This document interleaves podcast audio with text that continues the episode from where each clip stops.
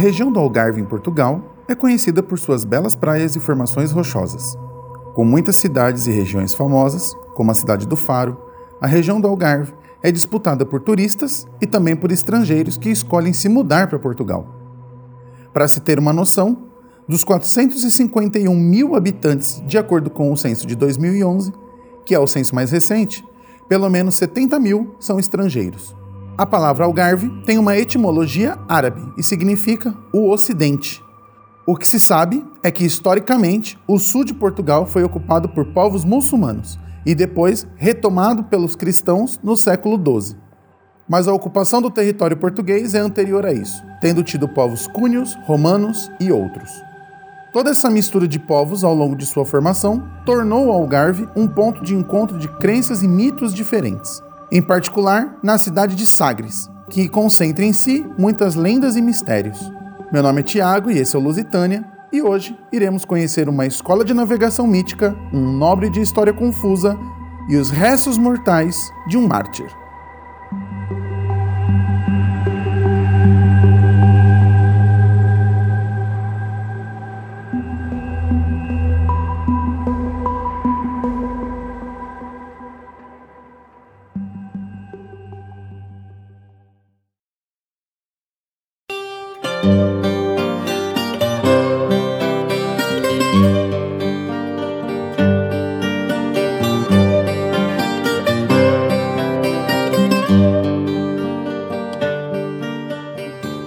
Ouvintes do Lusitânia, tudo bem com vocês? Queria aproveitar esse período de transição entre a introdução e o desenvolvimento do tema para ter uma palavrinha rápida com vocês. E não, eu não vou pedir dinheiro.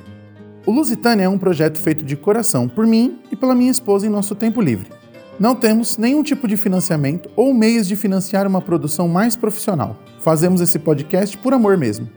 E por vontade de dividir histórias e curiosidades sobre Portugal. Nosso desejo é de expandir a produção, de profissionalizar quando for possível. Por isso, mais do que dinheiro, o que a gente precisa agora é crescer a nossa comunidade. Se você ouve o Lusitânia regularmente e gosta do que a gente vem oferecendo, indica a gente para um amigo. Podcast é algo que precisa ser ensinado para as pessoas. Dá essa ajudinha para alguém mostrando Lusitânia. Pega o celular da pessoa e mostra como acessar e assinar pelo Spotify ou pelo aplicativo padrão de podcasts. Avisa que é de graça. Hoje, essa é a melhor maneira de nos ajudar, compartilhando nossos episódios, indicando a gente para os amigos, avaliando o Lusitânia no iTunes. Se você é uma marca, você também pode patrocinar um episódio ou anunciar aqui com a gente. Atualmente, temos um público modesto, mas bastante fiel. Obrigado por tudo, pessoal. Beijinhos grandes e fiquem com o episódio.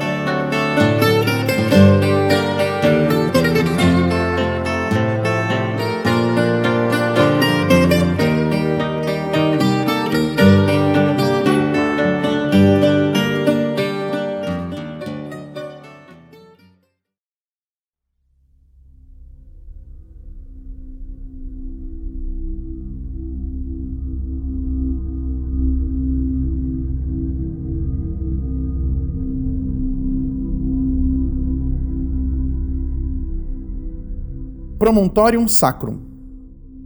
Sagres é uma cidade portuguesa localizada na região do Algarve, com apenas 34 km quadrados e 1.909 habitantes. Apesar de modesta em densidade populacional, Sagres tem belas praias, como a praia de Salema, Mareta e Tonel. Tem também muitas formações rochosas e falésias, em particular a Ponta de Sagres e o Cabo de São Vicente. Os dois são frequentemente confundidos nos textos antigos e, atualmente, é difícil dizer se os relatos se referem à Ponta de Sagres ou ao Cabo de São Vicente. Eles estão próximos, separados por mais ou menos 6 quilômetros. Para efeitos desse podcast, vamos nos referir à falésia que na antiguidade era chamada de Promotorium Sacrum, ou seja, promontório sagrado. E fica subentendido aqui que pode se tratar tanto da Ponta de Sagres quanto do Cabo de São Vicente. Há relatos de que o Promontorium Sacrum tenha obrigado cultos para o deus romano Saturno, que na mitologia grega era o mesmo que o titã Cronos. Há nesse ponto relatos divergentes. Alguns autores se referem a um templo a Saturno, enquanto outros dizem que rituais para o deus romano eram feitos no local, sem a existência de um templo, é o que diz o grego Estrebão. Estrabão, nascido em torno de 63 a.C., escreveu um tratado geográfico em 17 volumes, ao qual chamou de Geografia. O tratado era uma espécie de enciclopédia geográfica que compilava relatos de viajantes gregos e romanos pelo mundo conhecido da época. Sobre o Promontorium Sacrum, Estrabão diz: Esse cabo é o ponto mais ao ocidente, não só da Europa, mas de todo o mundo habitado. Não existe nenhum templo para ser visto no cabo, nenhum altar, mas somente pedras em muitos locais, deitadas em grupos de três ou quatro, que, de acordo com o costume nativo, são giradas por aqueles que visitam o local, e então, depois de derramar uma libação, são movidas de volta. Não é regra, diz ele, ocupá-lo durante esse tempo, mas aqueles que vêm ver o lugar passam a noite na aldeia vizinha, e então entram no lugar de dia, levando água com eles, dado que não há água lá. Outra lenda do lugar é descrita por José Leite de Vasconcelos em 1894. Diz ele que algumas pedras do Promontorium Sacrum carregam a alma de um soldado, e quem as coloca embaixo do travesseiro recebe a visita do espírito de um soldado. No Cabo de São Vicente não há propriamente um monumento. Há um monte artificial de cascalho, pedras miúdas, chamada muledre. Diz o povo que aquelas pedras são soldados encantados de Dom Sebastião e que quem levar uma para casa e a puser à noite no travesseiro, verá de manhã aparecer-lhe um soldado, que logo desaparece. E ainda completa: no cabo, há muitas aparições, figuras a andar pela praia, luzes à noite, ouve-se uma música longínqua, sumida, e depois as luzes começam a voltijar. Há ainda relatos de outros mitos e rituais realizados no Promotorium Sacro, ligados a povos ainda mais antigos, que teriam habitado o local antes dos romanos, muçulmanos e cristãos. E por falar nos cristãos, vamos ao santo que dá nome ao Cabo de São Vicente. Vicente de Saragoça, mártir e santo.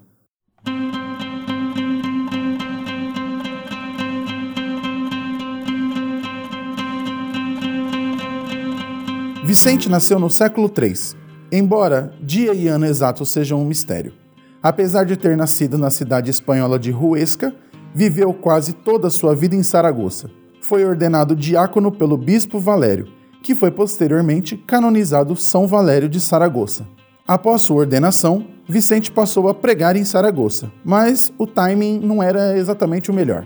Durante a mesma época, o imperador romano Diocleciano instituiu que os cristãos deveriam ser perseguidos e forçados a se converter à religião romana, ou morrer por sua crença. Foi assim que Vicente e Valério foram presos pelo governador romano Daciano em Valência. Na prisão, foi oferecida a Vicente a liberdade em troca da conversão. Ele deveria queimar as escrituras e abandonar o cristianismo, o que Vicente prontamente se negou a fazer. Mais ainda, em seu julgamento, disse que não só não abandonaria o cristianismo, mas que estava pronto para sofrer qualquer punição para defender sua fé. Vicente foi brutalmente torturado. Ele foi esticado em balcões de tortura, pendurado em ganchos de ferro, jogaram sal em suas feridas e queimaram em grelhas incandescentes. E por fim, foi jogado em uma cela de prisão com o chão coberto de cerâmica quebrada. Por todo o tempo, o governador romano ofereceu a Vicente o fim da dor, caso ele rejeitasse o cristianismo e queimasse a Bíblia. Vicente não cedeu. Mais do que isso, um guarda da prisão viu Vicente passar por tudo com tanta fé e serenidade que acabou se convertendo ao cristianismo. Morreu como mártir da igreja e foi canonizado como São Vicente de Saragoça, ou São Vicente, o Mártir.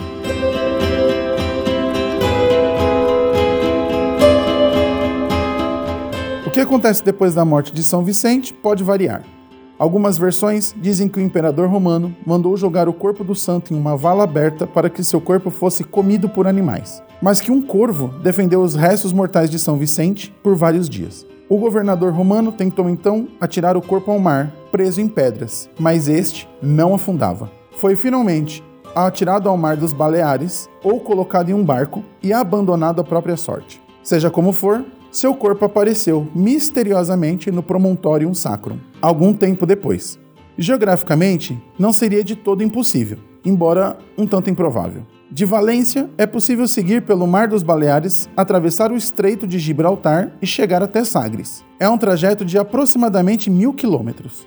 As lendas dizem que o corpo de São Vicente foi protegido por corvos o tempo todo até chegar a Sagres. Outras lendas dizem que o corpo emergiu no Promotorium Sacrum e foi retirado do mar e colocado na falésia por corvos. Relatos dizem que próximo ao ponto em que foi encontrado o corpo de São Vicente, uma igreja foi erguida e, ao seu lado, uma mesquita. Há quem diga que o local virou ponto de peregrinação para os cristãos, moçárabes e muçulmanos. Posteriormente, as relíquias de São Vicente, e relíquias é como se chamam os restos mortais dos santos pela Igreja Católica, foram transladados por barco para Lisboa por ordem do primeiro rei de Portugal, Afonso Henriques. Mais uma vez, corvos teriam acompanhado o cortejo do santo até seu corpo ser depositado na sede de Lisboa. São Vicente foi considerado patrono da cidade de Lisboa. O brasão oficial da cidade é até hoje um barco com dois corvos, em alusão ao cortejo místico do santo à cidade. Há, ainda na sede de Lisboa, uma urna de prata contendo o que se diz ser a mão direita do santo. A propriedade das relíquias de São Vicente, no entanto, é incerta. Outras igrejas dizem estar de posse do corpo do santo, como por exemplo a Basílica de São Vicente, na cidade de Ávila, na Espanha. Independente de quem está de posse das relíquias do santo, sua influência em Portugal é enorme, e sua história mítica acaba por dar o atual nome do Cabo de São Vicente.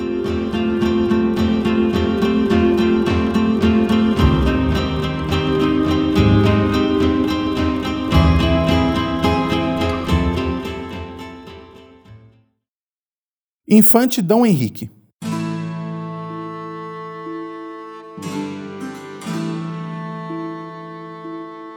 Só, na trágica noite e no sítio medonho, inquieto como o mar, sentindo o coração, mais largo do que o mar, sentindo o próprio sonho, só, aferrando os pés sobre um penhasco a pique, sorvendo a ventania e espiando a escuridão. Queda, como um fantasma, o infante Dom Henrique casto, fugindo o amor, atravessa a existência imune de paixões, sem um grito sequer, na carne sufocada, em plena adolescência, e nunca aproximou a face envelhecida, o nectário da flor, a boca da mulher. Tudo quanto perfuma o deserto da vida.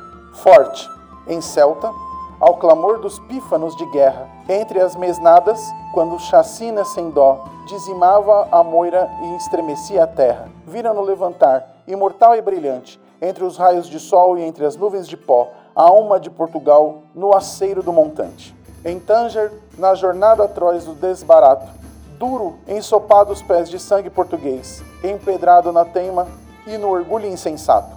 Calmo na confusão do horrendo desenlace, vira partir o irmão para as prisões de fés, sem um tremor na voz, sem um tremor na face. E que o sonho lhe traz, dentro de um pensamento, toda a vida captiva. A alma de um sonhador guarda em si mesmo a terra, o mar e o firmamento. É cerrado de toda a inspiração de fora. Vive como um vulcão cujo fogo interior, a si mesmo imortal, se nutre e se devora.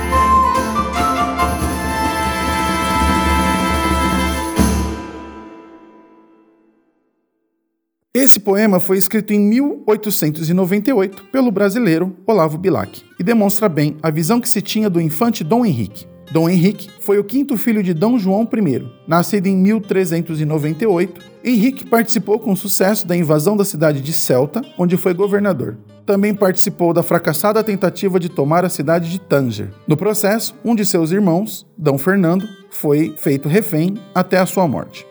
Aqui no Brasil, o infante Dom Henrique é mais conhecido por ter incentivado as grandes navegações portuguesas que levaram ao descobrimento do Brasil. Por isso, Dom Henrique também é conhecido como o Navegador. Assim como o poema sugere, a representação histórica do infante Dom Henrique é a de alguém que sempre foi sábio e de alma inquieta, interessado nas ciências, nas letras e na tecnologia. Ou, para citar mais uma vez Bilac, um sonhador. Aliás, Sonho é um tema recorrente quando se fala no infante. É frequente encontrar em textos sobre Dom Henrique a ideia de que ele sonhou com as terras desconhecidas a oeste e, por isso mesmo, buscou investir nas navegações. Autores que vieram antes de Olavo Bilac ajudaram a sedimentar essa imagem de sábio sonhador. É o caso de Gomes Eanes de Zurara, Duarte Pacheco Pereira, Damião de Góes e outros tantos que, nos anos que se seguiram à morte de Dom Henrique, foram relatando os feitos do infante. A mais notável, e que também é matéria nas escolas brasileiras, é a criação da Escola de Sagres. Os primeiros relatos sobre a Escola de Sagres vieram de Zurara. É ele quem, pela primeira vez, escreve sobre a vila que Dom Henrique mandou construir próximo ao Cabo de São Vicente e que serviria para abrigar mercadores e navegadores que passassem por ali. Outros cronistas da época publicaram informações similares a de Zurara, e a partir daí, numa espécie de telefone sem fio analógico, e que atravessou séculos, os relatos sobre a Vila do Infante e a Escola de Sagres, bem como o interesse de Dom Henrique por astronomia, teologia, pela fabricação de instrumentos náuticos e pelo treinamento de navegadores, foram se acumulando e produzindo a imagem que temos sobre o infante e seus feitos. Até um certo período do século XIX, o que se relatava era que Dom Henrique escolheu Sagres para abrigar uma vila, a Vila do Infante, e que neste local ele reuniu sábios de sua época. A confraria de matemáticos, cartógrafos e mestres de navegação teria criado as condições ideais para que os descobrimentos tivessem se concretizado. É nesse ponto que surge a Escola de Sagres, a primeira referência histórica a uma escola de formação de navegadores, de pesquisa de tecnologias que poderiam auxiliar na navegação e de produção de cartas cartográficas, vem de um texto de 1625, publicado na Inglaterra por um homem de nome Samuel Purchas, o texto sugere que Dom Henrique contratou um homem experiente em navegação, cartas e instrumentos marítimos para erigir uma escola náutica para instruir seus cidadãos. A sugestão de Purchas de que Dom Henrique havia construído uma escola náutica ressoava com o empreendimento dos descobrimentos que vieram na sequência e se popularizou. Séculos mais tarde, uma série de textos recobraram a lenda da escola de Sagres e foram formando uma narrativa nacionalista em respeito do caso. No início do século XIX, por exemplo, Antônio Ribeiro dos Santos escreveu uma história dedicada aos matemáticos portugueses, em que afirma que Dom Henrique se afastou da corte em direção a Sagres com o objetivo de construir um observatório astronômico e a escola de Sagres. Depois, no mesmo século, a revista portuguesa Universo Pitoresco publica uma biografia de Dom Henrique, reafirmando a fundação da Escola de Sagres e da presença de um colegiado de especialistas em instrumentos, navegação e astronomia. O historiador inglês R.H. Major reafirma essa narrativa em sua obra, apelidando Dom Henrique de O Navegador, alcunha que se popularizou e que é associado a Dom Henrique até hoje. Major também afirma que a ausência de vestígios físicos da escola de Sagres se deve ao terremoto de 1755 que atingiu com muita violência o Cabo de São Vicente. Aqui no Lusitânia, já falamos sobre o terremoto de 1755 em nosso episódio 3. Se você não ouviu, recomendo que o faça é um dos nossos melhores episódios. Apesar de toda essa construção heróica sobre o infante Dom Henrique, este não é um episódio de Lusitânia sobre os fatos históricos de Sagres, e sim sobre os mitos de Sagres. E historiadores e pesquisadores mais modernos contestam praticamente tudo o que foi dito até agora.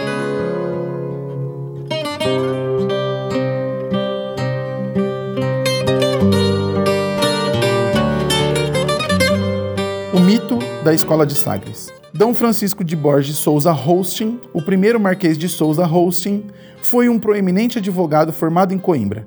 Desenvolveu ao longo de sua vida grande interesse pela arte, em particular pela história da arte. Em 1877, um ano antes de morrer prematuramente, Francisco participou de uma conferência na Academia Real das Ciências sobre a Escola de Sagres e o infante Dom Henrique. Em sua fala disse: Alguns dos nossos historiadores quiseram fantasiar a existência na Vila do Infante de uma verdadeira escola náutica, no sentido restrito da palavra, e não escola, como me parece que ela deve aqui entender-se, no sentido lato, que também admite o vocábulo, do centro de ação, de princípio inspirador, de norma e de começo de uma tradição que se prolonga por largo tempo, mesmo depois de cessar a causa que primeiro lhe deu a vida. Essa foi a primeira pedra de dúvida atirada no lago da história sobre a escola de Sagres, provocando ondas que continuam a se propagar até hoje. Hosting sabia o que estava falando. Muitos dos historiadores que ele cita em sua fala só propagaram as ideias dos antecessores, sem nunca ler qualquer fonte primária da época de Dom Henrique. Francisco, no entanto, se apoiou justamente nessas fontes e não encontrou nada que desse a certeza sobre a construção de uma escola náutica física. A fala de Hosting dá subsídio para que um pequeno grupo de historiadores abandone a narrativa heróica sobre o infante Dom Henrique e sobre a escola de Sagres.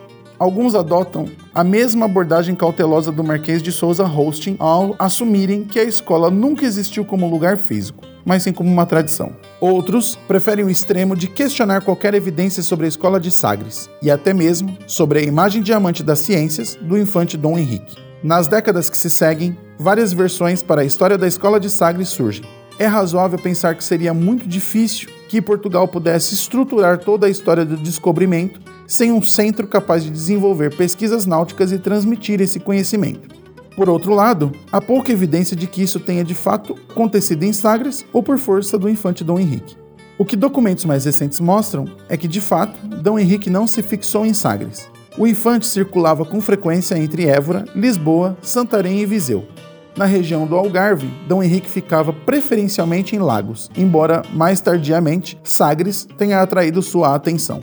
O que temos de concreto sobre a relação de Dom Henrique com Sagres é de fato um desejo de povoar o local, embora em algumas cartas admita a dificuldade de atrair pessoas para ocuparem uma região tão inóspita e distante da capital do reino. Sobre a suposta Vila do Infante, local que Dom Henrique teria mandado construir com a finalidade de se instalar com sua corte, há ainda menos evidência. Nos anos 90 do século XX, escavações arqueológicas foram feitas com o intuito de encontrar vestígios do local, sem qualquer sucesso conclusivo. Em 1989, um roteiro histórico de Sagres chegou a ser publicado. Nesse roteiro, o autor chega a apontar que a fortaleza de Sagres corresponde ao que se chamou de Vila do Infante. No entanto, a fortaleza que fica localizada no Cabo de Sagres foi construída anos depois da morte do infante Dom Henrique.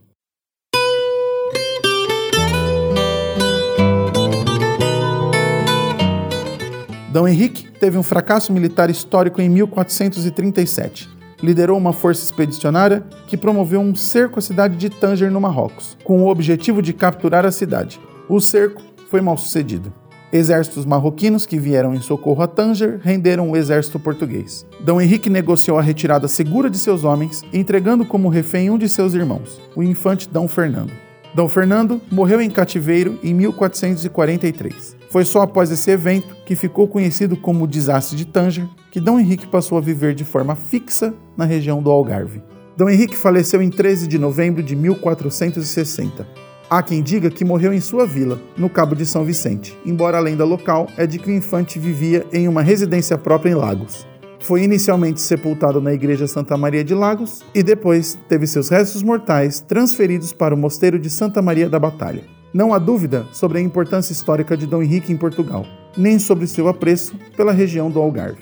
Infelizmente, seu envolvimento com as grandes navegações ou com a construção de uma escola naval que deu subsídio para que eu, do meu estúdio em Mauá, no estado de São Paulo, no Brasil, pudesse estar hoje aqui falando sobre Portugal, tenha de fato acontecido. Sagres, no entanto, permanece no imaginário português e brasileiro, servindo para ambos como símbolo de uma época de aventuras, mistérios e milagres, servindo como ponto de partida para o que viria a ser o Brasil e como um monumento do espírito aventureiro dos portugueses.